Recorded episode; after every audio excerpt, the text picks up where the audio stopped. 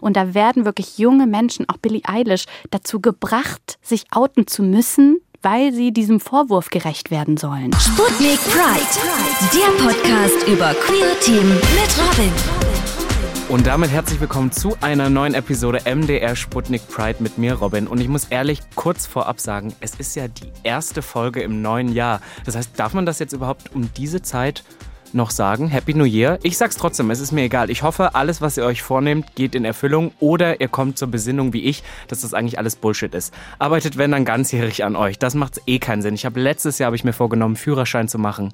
Didn't happen. Also, aber das soll dem Ganzen nichts abtun, denn ich habe es trotzdem heute hierher geschafft, denn wir sind wieder im wunderschönen ARD Hauptstadtstudio und ich habe mir heute eine Person fürs Interview gesucht, die eigentlich bekannt aus Funk und Fernsehen, würde man sagen, vor allem aber bekannt online ist. Denn Maria Popov ist wirklich, habe ich das Gefühl, das Gesicht des Internets. Hat alles schon wegmoderiert, vor allem bekannt durch das Format auf Klo auch, wo ich sie wirklich sehr, sehr oft gesehen habe.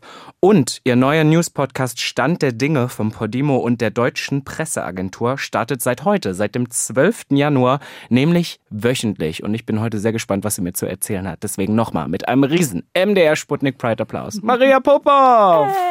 herlig. Hallöchen. Hi, Robin. Na, mein Schatz, wie geht's dir? Wie schön, deine Anmoderation zu hören. Das hat mich gerade sehr gehumbelt. Findest du? Ja, voll. Ich habe ein bisschen improvisiert, bin ich ehrlich. Ach das komm, alle, die zuhören, denken so, was? Das war doch aus der Pistole geschossen. Das ist immer so eklig, weil ich sitze hier immer mit so einem, also wirklich mit einem Buch, wo ich mir wirklich, seitdem ich diesen Podcast hier mache, immer für alle Personen, die ich interviewe, was aufschreibe. Also es sind wirklich alle hier mit drin. Und ich sag's euch, es ist nicht gelogen. Nein, es ist wirklich nicht. Es vor mir. Ja, und das ist handschriftlich. Ich komme hier wirklich immer auch an mit meinem Büchlein unterm Arm dann geht's los. Schreibst du dir was auf vorher für deine Moderation, wenn du keine Moderationskarten hast? Ähm, nee, dann nicht. Aber ich brauche immer was Geschriebenes. Also es hilft ja auch total, ne, sich mhm. selber Sachen zu tippen, um das dann besser sich zu merken, so wie damals die Spicker, die man dann nie brauchte. Genau so, so ist, es, oder? Halt, ja. Ich glaube am Ende, also ich habe das, wenn du so eine Stunde Podcast machst, äh, dann hast du irgendwie so ein bisschen ja noch so einen Fahrplan, wo du immer mal wieder drauf guckst. Aber es ist doch super oft so, dass man sich Sachen aufschreibt, ja. die am Ende nicht benutzt, oder? Und das ist auch richtig so, glaube ich. Ja. Ich finde am Ende des Tages. Also mal sehen, wo dieses Gespräch hinführt. Ja,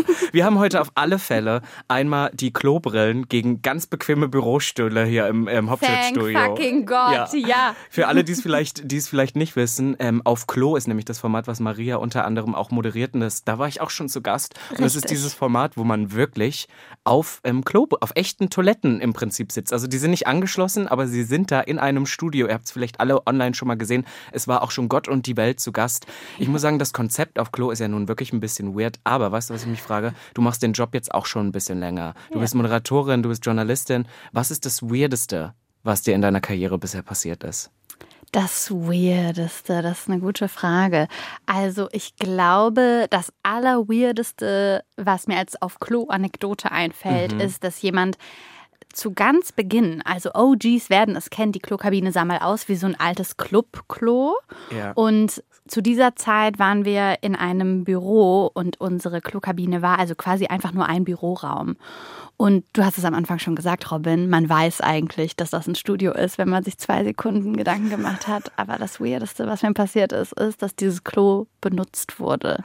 Aber hat man, hat man das in dem Moment nicht mitbekommen? Ja, fragt die Person. Ich weiß es leider nicht. Ich weiß bis heute nicht, wer das war. Ich weiß nur, dass dort ich war nicht da an dem Tag. Mhm. Dort wurde Urin drin gefunden und da musste es eine Praktikantin mit Katzenstreu wegmachen. Und das finde ich ist eine ganz schreckliche Geschichte, wenn ich mir vorstelle, dass du, ich hatte, wenn ich mir vorstelle, wie ich als kleine Maria-Praktikantin irgendwo ankomme und denke, fuck, da ist irgendwie Urin drin und ich fühle mich jetzt verantwortlich, das wegzumachen und gehe dann zu DM und kaufe Katzenstreu, weil da, das ist ja auch nicht an die Kanalisation angeschlossen. So, es funktioniert einfach nicht. Das ist die allerweirdeste Close-Story. Ich glaube tatsächlich, ich habe die Geschichte auch schon mal irgendwann gehört. Ja. Ich glaube, das wurde mir dort, ich glaube, ich habe das Gleiche gefragt. Aber also es gibt so Sachen, ich habe immer das Gefühl, dass Leute sich unseren Job auch super oft sehr glamourös vorstellen und am Ende brichst du es dann runter und dann ist das glamouröseste ist, wenn du in der DB auf dem Weg hin einen Sitzplatz findest. Absolut. Das ist einfach oder? so Peak-Promi-Leben Deutschland, auf jeden Fall. Wenn das funktioniert. Ja, Aber was ist jetzt mal vielleicht on, on a more positive note, was ist das, was dir an deinem Job am meisten Spaß macht? Oder was sind auch die Leute, die du am liebsten vielleicht auch interviewst, die du am liebsten triffst? Ich bin eine total chaotische Person. Also sowohl in Echt? den Wänden, in denen ich lebe, als auch so in meinem Kopf. Alles ist chaotisch, geht drunter und drüber. Ich habe so mehrere Tabs im Kopf offen und da laufen so mehrere Töne und da hinten macht irgendein Affe Musik mit einem dem Schlagzeug. So ähnlich ist mein Gehirn. Und ich liebe es an meinem Job, dass Interview mein Handwerk geworden ist, aber auch einfach mein Talent. Also es war schon als Kind so, dass ich mir eine Kamera rausgeholt habe und irgendwie meine Urlaube gefilmt habe, weil ich dann so Aftermovies daraus geschnitten mhm. habe, die nie jemand zu Gesicht bekommen hat. Und jetzt ist das halt einfach mein Job, dass ich mich sowohl Filmemacherin als auch Moderatorin nennen darf und Interviews mein Handwerk geworden sind, weil da zone ich aus. Also bei Interviews kann ich mich so in die Gedankenwelt und in die Gefühlswelt meines Gegenübers begeben und auch so in so einen Spannungsbogen, den ich mir überlegt habe, das ist einfach voll mein Ding und dann auf einmal ist eine Stunde später und ich bin so, wow, ich habe mich gerade wirklich nur darauf fokussiert und es klappt halt sonst in meinem Leben nie. So, ich fokussiere mich nie auf nur eine Sache. Wenn ich im Bus mit einer Freundin rede und mich da nicht in meiner Moderationsmaria fühle, dann äh, höre ich halt, wie irgendwelche Teenager hinter mir irgendwie diskutieren, wer jetzt neu bei TikTok getrendet ist. So. Aber ich, äh, was ich mich gerade frage, kannst du das wirklich bei allen Interviewpartner oder PartnerInnen, die du vorgesetzt bekommst? Weil ich habe super oft das Problem, natürlich gibt es Themen, die einem mehr liegen, aber ich hatte es auch schon ab und zu, das möchte ich jetzt ehrlich vorgeben, dass ich dachte, ich wäre gut vorbereitet und dann saßen wir auch so im Interview und dann wurde auch über irgendwas berichtet und ich hatte kurz Angst, boah, jetzt kriegt mich die Person, weil sie checkt, dass ich keine Ahnung habe, wovon sie redet, aber was teil, teilweise auch mit, ähm, mit den Werken der Person zu tun hat. Und sie setzte das wie so voraus. Sie war so, übrigens, und der und der, also ich, ich sag's jetzt einfach ganz ehrlich, es ging um Musik. Und dann war das so, ja, das und das. Und ich so, mhm, ja, ge ge genau, genau. Hast du solche Momente nicht auch manchmal, dass ja, du dir dann denkst, so, ich fake das jetzt einfach bis zum bitteren Ende? Ja, also ich versuche immer sehr ehrlich zu sein, weil ich liebe das, wenn jemand auch mal sagt, ach so, du hast auch ein Buch geschrieben, das habe ich nicht gelesen, weil ich möchte gar nicht immer in jedem Gespräch die Person sein, die sich anbietet, zu sagen, ich kenne dein ganzes Leben so. Ich darf ja auch mal, so wie eine Zuhörerin ja auch mit einer offenen Reise genommen werden oder so. Ne? Ich habe auf jeden Fall die Situation, wo ich denke, was wurde gerade beschlossen für eine Gesetzesänderung und es sollte mich jucken, aber ich habe keine Ahnung. Ich habe das auch super oft. Ähm, Barbara Schöneberger sagt das immer ganz gut. Nicht unbedingt, dass sie jetzt, glaube ich, in queeren Kontexten noch so beliebt ist seit ein paar Jahren. Ich finde es aber trotzdem zumindest berufsfeldmäßig her ist es natürlich irgendwo ein Vorbild. Und sie sagt, sie, sie sagt immer, sie wartet noch auf den Tag, an dem am Ende alles rauskommt, dass das eigentlich alles eine Lüge, dass alles, was sie tut, eine Lüge ist, dass sie keine Ahnung hat, auch vor allem nicht gut ist in dem, was sie tut. Und an dem Tag ist es dann vorbei. Jede, jede Nacht denkt sie sich das wohl. Oh mein Und Gott. so geht es mir auch manchmal. Manchmal denke ich das. Aber ich habe tatsächlich ein Video von dir, das habe ich wirklich gesehen, von Germania auf YouTube gesehen. Mhm. Können wir auch nochmal verlinken, kann man schauen. Und ich muss sagen, ich kannte dich auch schon vorher, wir kennen uns auch persönlich schon vorher. Und das hat mich sehr inspiriert, weil du da sehr, sehr viele Sachen gesagt hast, von denen ich vorher nicht gedacht hätte, dass sie dich beschäftigen oder Teil deines Lebens mhm. äh, sind. Und ich fand das total spannend, weil ich gerade gefragt habe, welche Personen interviewst du am liebsten, dass du auch gesagt hast, dir ist es ganz, ganz wichtig in deiner Art, dass queere Personen, dass Frauen, dass vielleicht auch ähm, nicht unbedingt die typischen die typischen drei Personen, die man sonst immer sieht, bei dir auch irgendwie zur Sprache kommen, sage ich einfach mal so. Ja. Warum, ist das, warum ist das für dich so eine Herzensangelegenheit? Also ich glaube, natürlich ist es irgendwie so einleuchtend und man könnte so denken, ja, ich bin mit einer ganz starken queeren Identität groß geworden und hi, ich bin Maria und ich bin Bulgarin, aber so war das halt nie. Also ich habe mich eher wie der kleine Fisch in Mönchengladbach gefühlt und habe alles gemacht, was meine Freunde gemacht haben, weil ich unbedingt normal und cool sein wollte so. Und dann kam irgendwann Anfang 30 erst meine Identitäts Anfang 30, ich bin fast 30, Anfang 20 kam meine Identitätskrise und dann habe ich gemerkt, hey, ich bin gar nicht so wie alle Menschen, die mich umgeben gerade. Nämlich bedeutet das zum Beispiel, dass ich queer bin. Da hatte ich mich aber dann schon für genau diese Themen, auch für feministische Themen interessiert.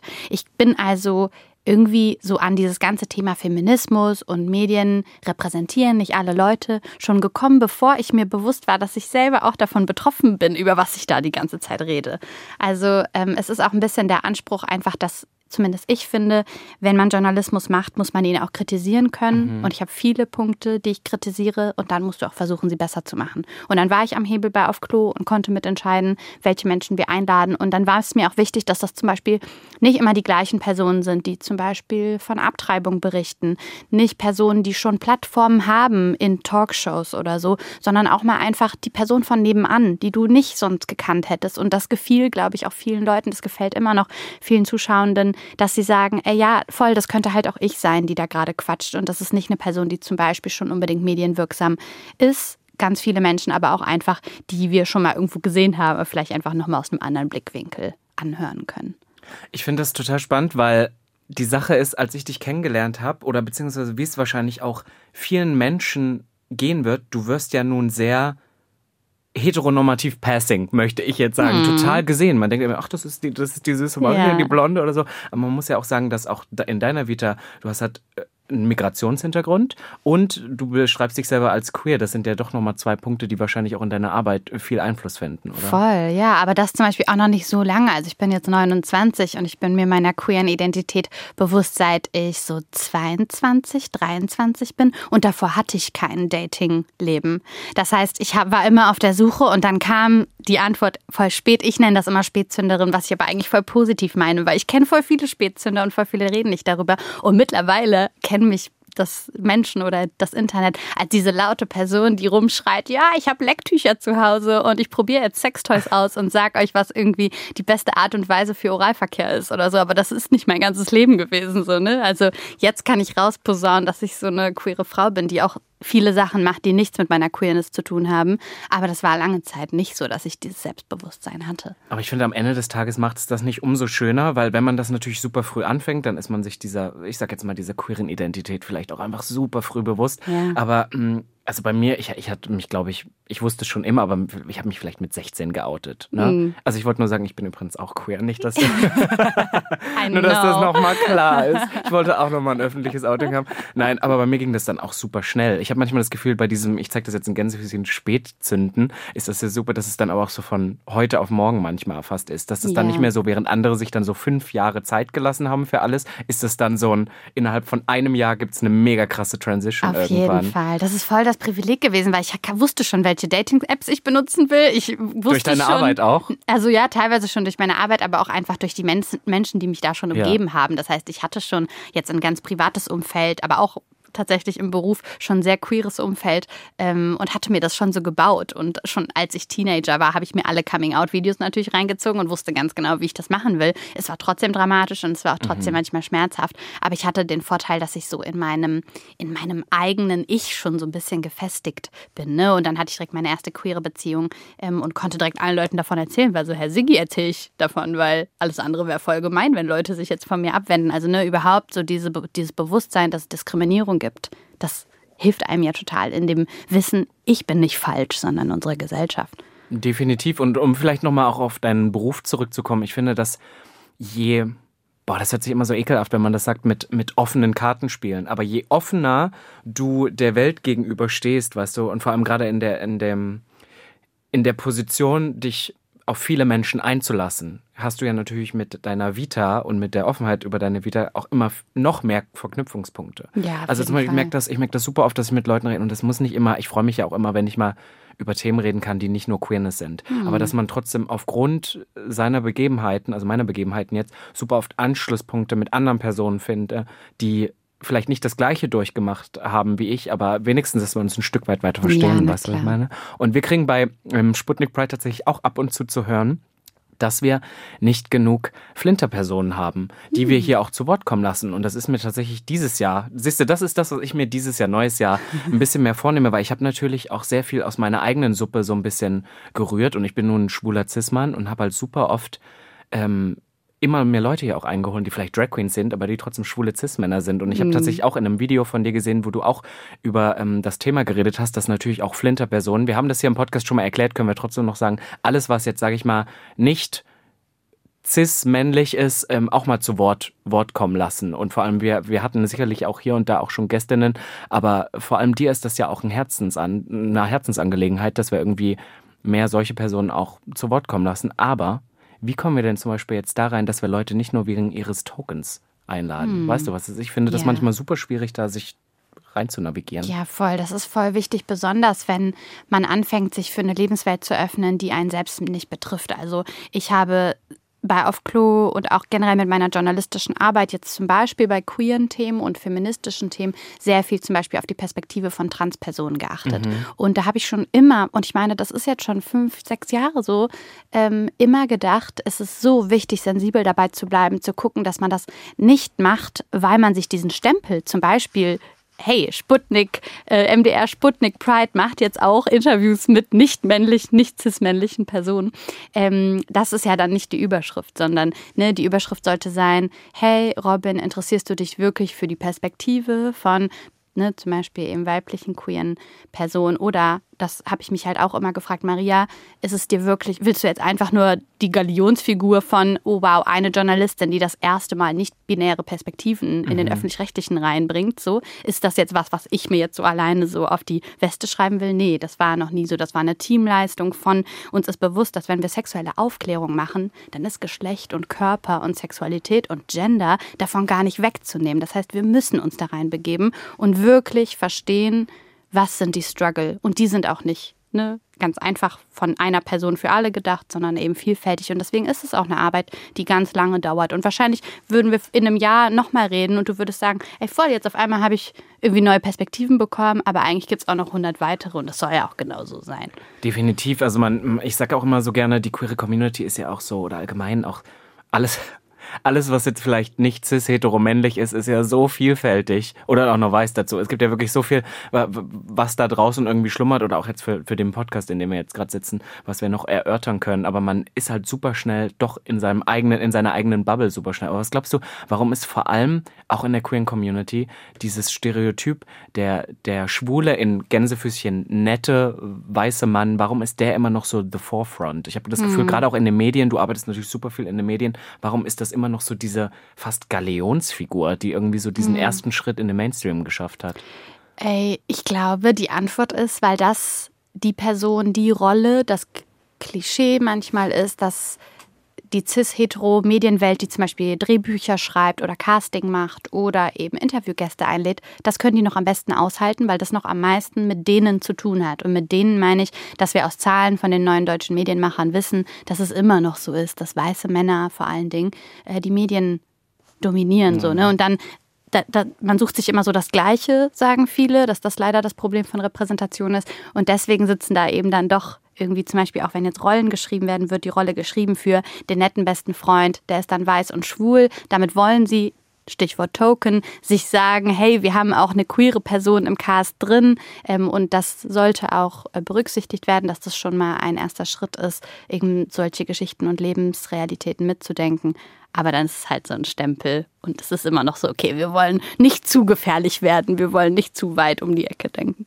Voll und super oft habe ich tatsächlich auch das Gefühl, wir diskutieren jetzt natürlich schon auf einem hohen Level. Ich glaube auf einem Level, wo sich ähm, Leute, die momentan gerade auch in Deutschland, im Dachraum möchte ich sagen, noch in Entscheidungsgewalt äh, sind, wahrscheinlich solche Konversationen werden die wahrscheinlich in zwei Jahren noch nicht haben. Mhm. Aber trotzdem gibt es ein Thema, was du auch schon mal angeschnitten hast mit Arte, das nennt sich Queerbaiting. Mhm. Und das ist ja dann auch wieder ein Thema, was ja oft im, gerade in den Medien auch immer noch ich möchte fast sagen, fast ein Stilmittel ist, was benutzt wird und in den letzten 20 Jahren ähm, benutzt wurde, um irgendwie so ein bisschen auf queere Themen aufmerksam zu machen, aber am Ende dann doch nicht. Wie stehst du zum Thema Queerbaiting? Willst du uns vielleicht nochmal kurz durchführen? Du hast ein Video mit Arte gemacht, wo du das einmal aufgeklärt hast, was Queerbaiting ist. Yes, Arte hat so ein Format, das heißt Arte FAQ, da machen sie auch. Da auch schon mal. Ach, wirklich? Geil, Robin. Klickt euch da mal durch. Ich habe darüber geredet, warum, es, äh, warum ich finde, dass es gut ist, Nudes zu verschicken, warum ah. ich da nichts bei finde. Oh, also, spicy. also äh, Nudes. Konsensuell, ja, ja, ja, klar, natürlich, genau, ja, sorry. voll. Lieben wir. Ähm, ja, also kurz, Queerness ist das vorgeben, eine queere Geschichte zu erzählen und sie dann nicht zu erzählen. Ne? Wie funktioniert das? Man packt auf das Thumbnail bei Netflix irgendwie ähm, zwei weiblich gelesene Menschen drauf, die sich dann so fast küssen. Und man denkt, ich denke dann so, ich sag so, Mann denkt dann so, nein. Maria Popov sitzt vor ihrem Tablet und denkt sich, oh ja, geil, das will ich mir angucken. Und dann wird diese Story nie weiter erzählt. Das heißt, ne, sie wollten mich bewusst catchen. Sie wollten eine queere Zielgruppe catchen. Ganz kurz, was ist das Problem daran? Man will eine queere Zielgruppe catchen, aber nicht die Konservativen verlieren. Und genau das ist so ein bisschen der Trugschluss. Ne? Man will es also, so wie ich eben auch schon meinte, nicht zu gefährlich machen. Man will so das Allerleichteste, man will alle mitnehmen. So kann man ja auch irgendwie nachvollziehen, aber ist halt einfach eine Form der Diskriminierung, auch wenn sie nicht bewusst ist, halt leider. Passiert sehr, sehr viel im Marketing, passiert viel im Storytelling-Bereich. Und äh, mein Take dazu ist, dass ich es ganz schlimm finde, dass es heutzutage schon so ist, auf TikTok, Instagram und Promi Newsflash, dass Stars, also wirklich nicht nur jetzt fiktiven Charakteren und Agenturen, die Marketingpläne schreiben, sondern es werden Privatpersonen denen wird vorgeworfen, die würden Queerbaiting betreiben. Zum Beispiel, weil jetzt irgendwie Dua Lipa ein Musikvideo macht, weil sich Influencer Theo Caro ähm, mit einem Crop Top hinstellt und seine besten Freunde umarmt oder so. Ähm, zuletzt auch bei einem ähm, Netflix-Schauspieler, der bei Heartstopper mitgespielt hat, mhm. wo wirklich explizit auch queere Geschichten erzählt werden. Und da werden wirklich junge Menschen, auch Billie Eilish, dazu gebracht, sich outen zu müssen, weil sie diesem Vorwurf gerecht werden sollen. Und das finde ich total schade und schwierig und problematisch. Ja, wir hatten gerade eben schon einmal das Thema so, wie navigieren wir uns da durch? Und ich habe manchmal das Gefühl, natürlich ist das total valide.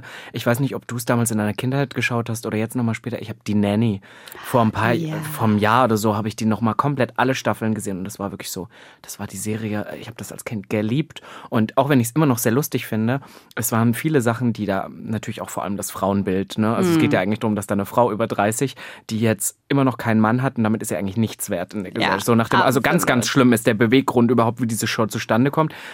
Kann ich trotzdem noch über viele der Witze lachen? Ja, aber gibt es diese Figur namens Niles und Niles ist der, der Haushälter und der ist halt so, meine Güte, das ist die schwulste Figur, die ja. jemals geschrieben wurde. Und ja. am Ende kommt er dann mit einer Frau zusammen. Und das oh. ist ja, das ist ja, das ist wirklich das krasseste Queerbaiting, was ich so in den Medien ähm, erlebt habe. Aber auf der anderen Seite habe ich das Gefühl, dass wir dann das natürlich anklagen sollten und sagen sollten, was sollen vor allem heutzutage noch solche Geschichten, solche Storylines? Das gehört nicht mehr dahin. Das ist auch so, am Ende des Tages ist es irgendwo auch so ein bisschen Verarsche und das, was du gerade schon gesagt hast. Aber auf der anderen Seite, dass wir uns halt auch mit super vielen ähm, Personen auseinandersetzen, die halt einfach irgendwie vielleicht auch Popstars sind oder irgendwie erfolgreich sind oder sich einfach ausleben. Und gerade wollen wir von dem Stigma auch wegkommen, dass ähm, ich habe letztens mit jemandem drüber geredet, der hatte die Nägel lackiert und das war dann für die Familie total der, der Schock und dann war so dieses, okay, dass ich schwul bin, ist alles okay, aber dass ich die Nägel lackiere, ist jetzt so schlimm mhm. und dann aber, im, wenn es dann jemand aus der, sag ich mal, heteronormativen Gesellschaft macht,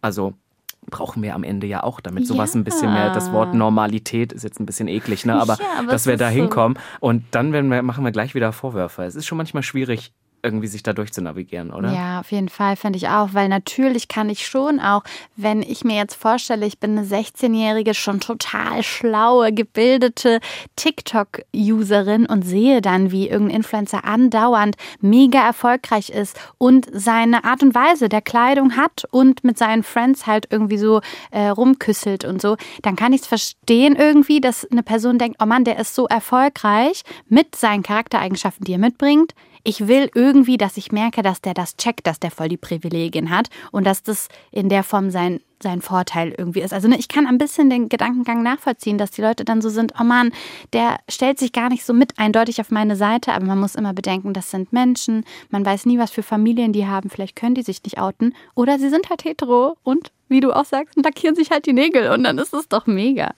Voll. Am Ende des Tages, wie gesagt, weil wir bei diesem Thema Queerbaiting gerade nochmal vor allem so in den Medien, sind es ja trotzdem auch irgendwie so viele Geschichten, die trotzdem du hast es eben gesagt, so fast so ein Schritt in die richtige Richtung sind. Trotzdem müssen wir aber, glaube ich, noch ein bisschen echt dran arbeiten, wie das läuft. Du hast, ich will das mal loosely zitieren. Ich habe es jetzt nur loosely. Du hast mal gesagt, ähm, queere Menschen müssen in den Medien auch mal der Hauptfokus sein, nicht nur der Witz oder die Pointe am Ende. Und ich finde, das trifft es irgendwie ganz gut, weil du hast irgendwie gesagt, das kennen wir schon seit so vielen Jahren so, dass man solche Themen vielleicht auch einfach ein bisschen ernster nimmt, oder? Ja. Wie wichtig glaubst du, ist das für, de für deine Arbeit auch, diese, diese Themen wirklich auch in den Vordergrund zu stellen heutzutage?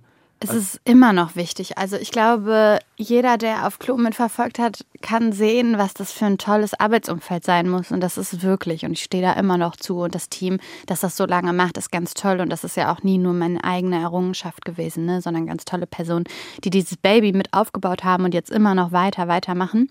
Und ähm, jetzt aber mittlerweile bin ich halt auch einfach manchmal in anderen Formaten und Räumen unterwegs. Und ich weiß das auch, wie das ist, wenn ein Redaktionsleiter sagt, aber queere Themen sind doch überall. Warum sollten wir das? Warum sollten wir jetzt ein queeres Thema auf die Liste setzen?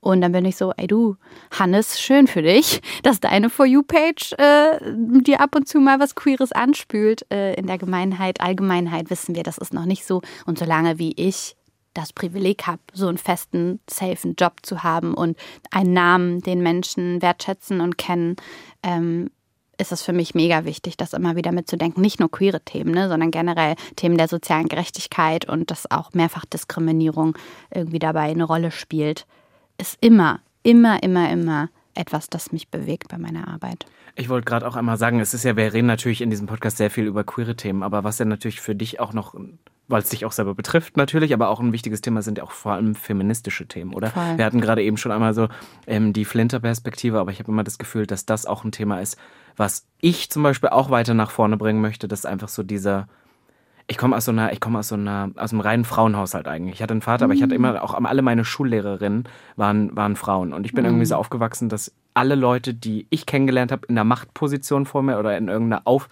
wo ich eine aufblickende ähm, Situation hatte mit denen, waren immer Frauen. Und dann kam ich irgendwann, war ich Jugendlicher und habe mich das erste Mal so meiner männlichen Privilegien bewusst gefühlt und kam so in, auch nach Berlin oder so und habe dann so mitbekommen, nee, so ist es halt nicht. ich bin ja, ich bin ja Ossi-Kind. ja. Meine Mutter, meine Mutter sagt wirklich aus Spaß immer im Osten, nee, da, da, da gab es keine Diskriminierung der Frau. Da mussten alle ran, so nach dem Motto. Das, Aber das, das hält sich, das höre das ich hält- oft. Ja, und das ist ja eigentlich ganz, ganz dumme Scheiße. Also das muss ich jetzt hier mal sagen, weil, weil es ist am Ende des Tages ja auch einfach noch so. Und wir diskutieren natürlich, wir beide machen das in unserem Beruf natürlich, das Thema Gendern und sowas. Wir diskutieren da über sehr, sehr viele Themen, die, glaube ich, auch noch viel, viel mehr Sichtbarkeit brauchen, oder? Ja, auf jeden Fall. Besonders eben in Räumen, wo es äh, Menschen noch schwerfällt, da mal über ihren eigenen Schatten zu springen. Den Moment, den du beschreibst, wo man seine eigenen Privilegien checkt, ist für viele ja ein ganz schmerzhafter Moment. Ja, ja, Der, den sehr, sehr viele Menschen, und ich will das auch gar nicht so belächeln, als wäre das nicht bei mir sicherlich auch irgendwann mal so gewesen, aber in bestimmten Dingen sich seiner Privilegien bewusst zu werden, ist für ganz viele Leute erstmal irgendwie schmerzhaft. Ich wünschte, es wäre nicht so, aber bei vielen ist das so wichtig, ist dann ins Doing zu kommen und zu checken, was das dann bedeutet, das umzusetzen. Thema Doing. Glaubst du, äh, äh, interessiert mich jetzt privat, glaubst du an eine Frauenquote? Ja, ich glaube an eine Frauenquote, weil wir eben, wie wir auch eben darüber sprachen, ähm, das leider noch so sein muss, weil in den meisten Teilen der Welt oder Deutschlands schon allein gar nicht bewusst ist, dass das sein muss. Frauenquote heißt aber nicht, dass jeder klein, dass jede kleine Bäckerei das machen muss, sondern halt zum Beispiel DAX-Verbände. Solche Gesetze gibt es schon in Deutschland. Die werden jetzt schon äh, umgesetzt. Was aber in diesen Gesetzen noch nicht enthalten ist, dass Firmen noch nicht sanktioniert werden, die zum Beispiel eben an der Börse sind, also groß und erfolgreich, ne, mächtig, wollen wir jetzt einfach mal kurz sagen. Die werden jetzt noch nicht, die kriegen noch keins über den Deckel, wenn die noch nicht dafür gesorgt haben, dass der Thomas, der gerade eh in Rente geht, durch eine Frau dann ersetzt wurde. Diese ganzen äh, Unternehmen sind noch gar nicht am Start. Deswegen glaube ich, braucht man eine Quote, um da mal hinzukommen. Was äh, mir aber sehr, sehr wichtig ist, ist mit zu bedenken, dass das oft leider so ist, dass Frauenquote zum Beispiel auch bei Parteien oder so dann bedeutet, dass die Personen, die dort besetzt werden, weiß sind, cisgeschlechtlich und reich.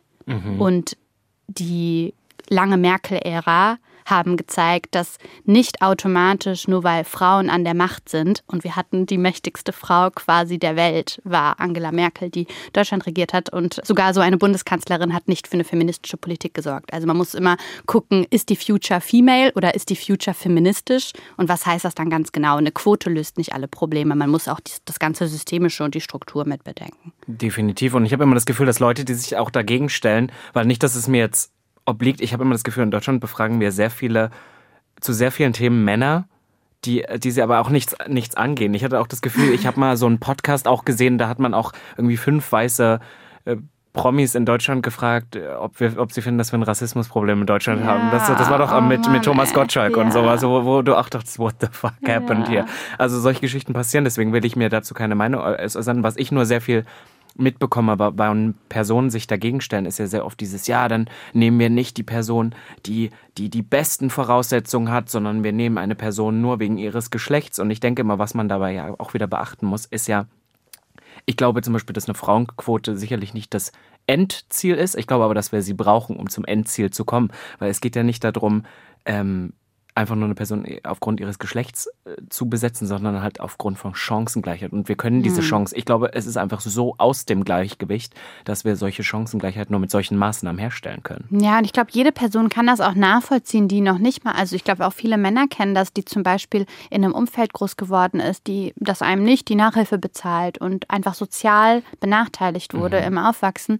Ähm, das sind alles Startschwierigkeiten, die dafür sorgen, dass dein Lebenslauf nicht perfekt aussieht. Das heißt, wenn man dann sozusagen zwei Menschen in den Beruf steckt, die angeblich genau den gleichen Lebenslauf haben, dann hatte eine Person sehr vermutlich, äh, die, die weniger Privilegien hat, viel mehr Hürden, um an diesen Punkt zu kommen. Und das muss man immer, finde ich, mit bedenken bei diesem Argument, dann nehmen die einem den Job weg, obwohl man besser irgendwie dran ist. Naja, vielleicht hat die Person einfach gar nicht auch die Möglichkeit gehabt, die, zu den gleichen, zum Beispiel Stipendien zu kommen, zu dem gleichen Auslandsaufenthalt zu kommen, das gleiche Studium zu bekommen oder eben die Praktika, die man braucht, um danach später hinzukommen. So. Also immer ein bisschen komplizierter denken, aber auch da, auch eine Frauenquote ist auch nicht das Goal. Es ist immer komplizierter als das.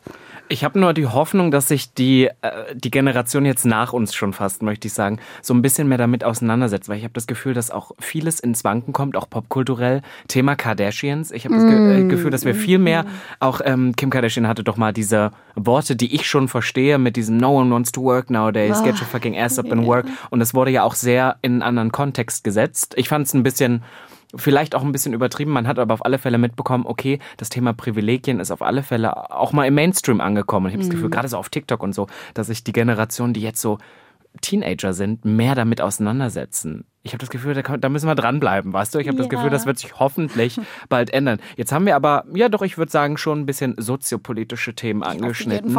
Und du bist ja mehr als nur Queerness. Und jetzt möchte ich einmal drüber reden. Du hast jetzt einen neuen Podcast. Du, mhm. Wie heißt das? Stand der Dinge. Jawohl. Stand der Dinge heißt der Podcast. Und ich, hab, ich habe gehört, mir hat ein Vögelchen gezwitschert. Du bist jetzt auch für den Release, du bist schon ein bisschen aufgeregt. Kannst du uns da einmal durchführen? Was erwartet uns? Ja, auf jeden Fall. Ey, seit Tagen bin ich nervös as fuck, weil ich mein Podcast-Debüt starte. Ich meine, Robin, du bist halt ein alter Hase, ne? Aber nimm mich mit auf diese Reise. Ich wollte schon sagen, wie fandest du es jetzt mit mir? Wie fandest du es? War doch gut oder hast du abgeliefert? Ja, natürlich. Also ich als Gästin in Podcast, das ist natürlich meine, das liebe ich natürlich. Ist natürlich äh, so mein Ding, über Themen oder über meine Person halt irgendwie zu reden, weil das halt Leute interessiert. Ähm, mein Take auf verschiedene Dinge. Ich habe viele Hot Takes am Start, Leute, und die könnt ihr ähm, ab jetzt bei Stand der Dinge anhören. Ein Podcast, der auf äh, allen Plattformen, wo ihr Podcasts hört, zu finden ist. Und äh, ein News-Podcast, der mir endlich die Möglichkeit gibt, Nachrichten in Kontext zu setzen und Dinge zu verstehen, die fucking anstrengend und kompliziert sind. Und da einfach nochmal genauer hinzugucken, eine Einordnung zu haben zu den Dingen, die einfach aktuell krass jucken. Und 2023 wird wild. Es wird richtig viel, richtig wieder Stichwort kompliziertes Zeug ablaufen. Und ich werde die Möglichkeit haben, alles einzuordnen mit wichtigen EntscheiderInnen, den schlauesten JournalistInnen des Landes. Yes. Ja, du hast auch ein richtiges Backing, habe ich so gesehen. Du hast mm. Podimo mit im Boot, du hast die, was war's? Die DPA Die mit DPA im ist mit im Boot. Mm. Du hast ja, da, Mensch, Maria Popov wieder Vollgas gegeben. Hier ja, ist alles mit dabei. Fall. Ist das, ist das für dich ein Thema, wo du sagst, das ist was Neues für dich? Auch vielleicht so ein Aufbruch zu neuen Ufern, was jetzt ein bisschen zum Beispiel auch die Arbeit auf Klo oder sowas ein bisschen übersteigt oder in eine andere Richtung, möchte ich mal fast sagen, geht, eine allgemeinere. Mm. Also mit auf Klo würde ich sagen, hat das erstmal gar nichts zu tun. Ähm, aber für mich ist es eine neue Richtung, einen Podcast zu machen. Ich möchte dieses Jahr und mit diesem Podcast mit den wichtigsten Menschen Deutschlands sprechen. Und wie ich eben schon zu Beginn gesagt habe, begeistert es mich sehr, mit Leuten zu sprechen, die eigentlich uns auf der Straße entgegenlaufen, die an der Kasse arbeiten, die ähm, am Band von Tönnies Fleisch auseinanderschnibbeln und bei denen die Kacke am Dampfen ist. Und das habe ich jetzt lange Zeit gemacht und sehr, sehr viele Lebensrealitäten ähm, mitgenommen, die meinen Alltag beeinflussen. Und wo ich oft an meine Grenzen gestoßen bin, ist, dass mir einfach ganz krasse Probleme in Deutschland bewusst sind und auch die Macht, Menschen in Machtpositionen und die EntscheiderInnen bewusst geworden sind. Und dass ich aber nicht die Möglichkeit hatte, die mal selber zu fragen, warum zur Hölle ist das eigentlich mhm. so, dass wir es nicht hinkriegen, realpolitisch Kinderarmut zu bekämpfen zum Beispiel. Und ja, jetzt ist es halt soweit. Jetzt habe ich zum Glück dann bald mal mit solchen, ähm, mit solchen großen Namen wie DPA und Podimo im Rucksack, kann ich diese Leute halt an den Tisch holen. Und ich möchte das. Also mein Goal, ich schmeiße es direkt so in den Topf, ist halt Olaf Scholz Hallo zu sagen. Boah, das wäre geil. Ich, ich hoffe mal, das wird genauso passieren. Ja, aber da, das ist dann schon, glaube ich, auch nochmal ein Unterschied, weil ich glaube, wir beide, wir sind sehr oft ähm, auch damit konfrontiert, möglichst sensibel zu sein. Das heißt auch in vielen, vielerlei Themen. Das heißt auch manchmal vielleicht so ein bisschen gar nicht so kritisch, wie man in sowas, aber in der, in der Rolle, in der du da jetzt bist, musst du natürlich wahrscheinlich auch sehr kritische Fragen ja. stellen. Ne? Ja, das ist auch in meinem, in meinem Beruf was gewesen, was ich geliebt habe, irgendwann zu lernen. Also ähm, sich immer wieder dem Raum und der Zielgruppe bewusst zu sein und auch der Funktion, die ich habe in einem Raum. Und wenn ich die Funktion in einem Raum habe, zu zeigen, warum die Person ein Vorbild ist, von der wir lernen müssen, habe ich ein ganz anderes Goal, als wenn ich da sitze und mit Henning Mai darüber spreche, wie er eigentlich mit seinen Privilegien in der Musikindustrie umgeht. So. Mhm. Und da mhm. kann ich dann andere Sachen rauskitzeln. Und äh, meine Kollegin Eva Schulz, die tolle Moderatorin, hat auch mal gesagt, dass das das Größte ist, was sie mal lernen musste, ist nicht den Menschen zu gefallen, die, die ihr gegenüber sitzen, sondern den Zuhörenden, die sonst nämlich enttäuscht sind, wenn sie bestimmte Fragen nicht gestellt hat. So. Und das finde ich voll den schlauen Merksatz, den ich mir immer so mitnehme. Den nehme ich auch gleich mit, wollte ne? ich auch gerade sagen. Ich habe auch super oft noch, du hast gerade gesagt, so dieses, ja, ähm, dass man das eigentlich liebt. Ich kriege das auch super oft, wenn Leute mich mal für was interviewen wollen. Ich bin ja nun inzwischen auch eher die Person, die andere befragt. Dann sind die immer so, ah, ich hoffe, das ist kein Problem für dich. Und man ist dann immer so, nee, das ist ja das ich sag's jetzt, das Einfachste der Welt. Ich muss, da, muss ja. ja nur reden, wie mir die Schnauze gewachsen ist. Aber sobald du in dieser ähm, moderierenden Person einfach oder du bist die moderierende Person, dann kommen da einfach ganz andere Sachen auch auf dich zu. Hast du manchmal schon so, ein, so ein, vielleicht auch so einen Fragebogen gehabt oder du hast dich für was in, ähm, vorbereitet und du hast dann so gedacht, boah, ist das vielleicht zu lasch? Hm.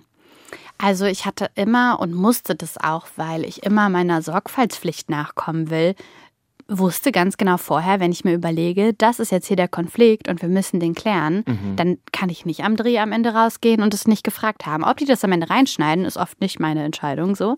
Aber dass ich bestimmte Dinge einfach herausfinden will, ist mein Anspruch einfach dann so an mich selber auch. So zum Beispiel habe ich für auf Klo jetzt vor ein paar Wochen, das, äh, die Sendung ist jetzt irgendwie letzte Woche rausgekommen, eine äh, Schönheitschirurgin mhm. da sitzen gehabt.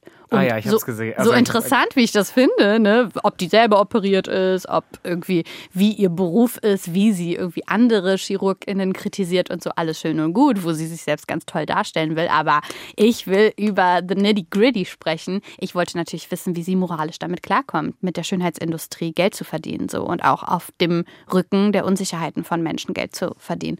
Und ähm, dann habe ich sie halt sowas gefragt und sie ist voll cool und professionell. Ich würde nicht sagen ausgewichen, sondern war sich der Verantwortung bewusst und ich bin trotzdem noch weiter reingegangen, weil ich halt gesagt habe, ja, aber trotzdem, also das müssen sie doch jetzt einfach mal so anerkennen, dass auch wenn sie, zum Beispiel war die Antwort, dann kann ich ja jetzt spoilern, ähm, ihre Antwort war irgendwie, ja, ähm, ich äh, mache ja nur OPs, die ich für sinnvoll empfinde. Und dann habe ich gesagt, ja gut, aber was ist denn sinnvoll? Also, ne, was ist denn in unserer Welt sinnvoll, in der Schönheitsideale zum Beispiel auch rassistisch sind? Also nur weil jemand halt krass unzufrieden ist mit dem eigenen Körper, habe ich mich halt dann schon gefragt, ja, müssen Sie nicht schon auch mal hingehen und dann sagen, wollen Sie vielleicht auch eine Therapie in Erwägung ziehen oder so? Ist natürlich zu hinterfragen und ist mir auch bewusst gewesen währenddessen, dass es da viele Antworten drauf gibt. Und sie hatte viele Antworten. Und dann war ich richtig froh, weil weißt du, was mir irgendwann mal aufgefallen ist? Wenn man Leuten dann diese kritischen Fragen stellt und die können die bewältigen, gehen die eigentlich viel besser dann am Ende da raus. Wenn man die Sachen sich gar nicht traut zu stellen, dann gucken das ja Zuschauende und denken so, hä, aber diese Chirurgin, das ist ja irgendwie suspicious, so, das kann ja jetzt mhm, nicht sein, dass sie mhm. jetzt so cool ist oder so. Wenn man die dann aber fragt und die, die hat dann eine Antwort, können Zuschauende ja selber entscheiden, fand ich das jetzt irgendwie hier gerade gut oder denke ich mir so, ne, die ist jetzt ausgewichen, finde ich jetzt doof irgendwie, finde ich zu einfach. Ja, das finde ich voll gut, das Leuten selber auch zu überlassen, was die dann davon halten. Also können wir jetzt schon, wir können uns jetzt schon klar machen, bei Stand der Dinge, da wird Tacheles geredet. Da ja, das, das hast du auf. Ja. Jetzt komm, Abschlussfrage. Ich habe jetzt ganz spontan, was wäre deine eine Frage an Olaf Scholz? Welche wäre das? Badum. Olaf, trinkst du deinen Kaffee mit Milch oder mit Zucker?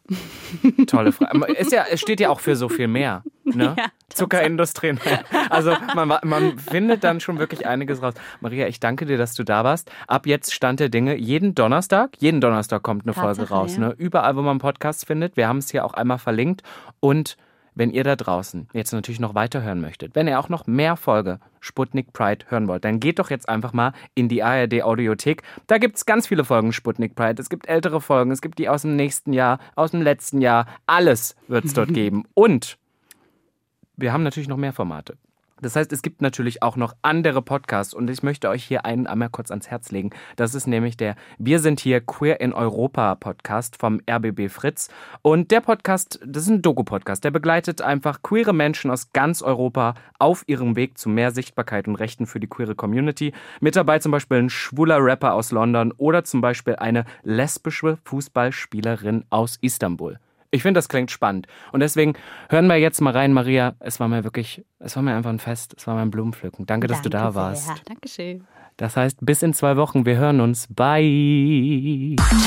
Lesbisch, schwul, bi, trans, whatever. Die ganze Community in einer Show. Sputnik Pride, der Podcast über queere Themen.